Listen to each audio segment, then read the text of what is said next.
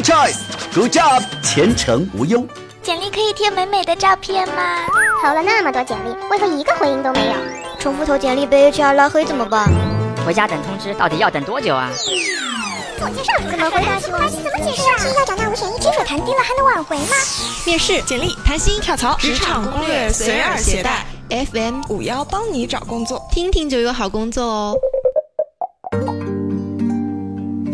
大家好，我是橙子。今天我们想和大家一起聊一聊，HR 问上家薪资的时候，求职者到底是说还是不说？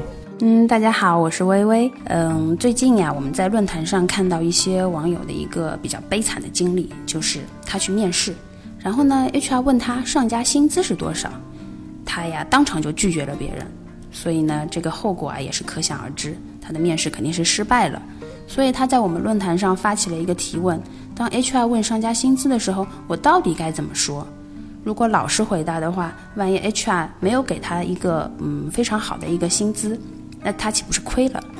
但是呢，如果又抬高了自己的一些薪资情况的话呢，如果 HR 要对他做一个背调，或者是要他出示一份薪资证明，那岂不是又被拉入一个诚信黑名单了？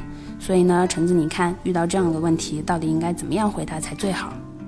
嗯，是的，对于求职者而言，这样的问题确实是让人很难回答。我个人的建议是，当 HR 问你上家公司的薪水的时候，正是你了解他们公司薪资构成的时候。这个时候，你可以说：“我能先了解一下贵公司的薪资构成吗？”然后你再根据 HR 所反馈的薪资构成，说出你上家公司的薪资情况。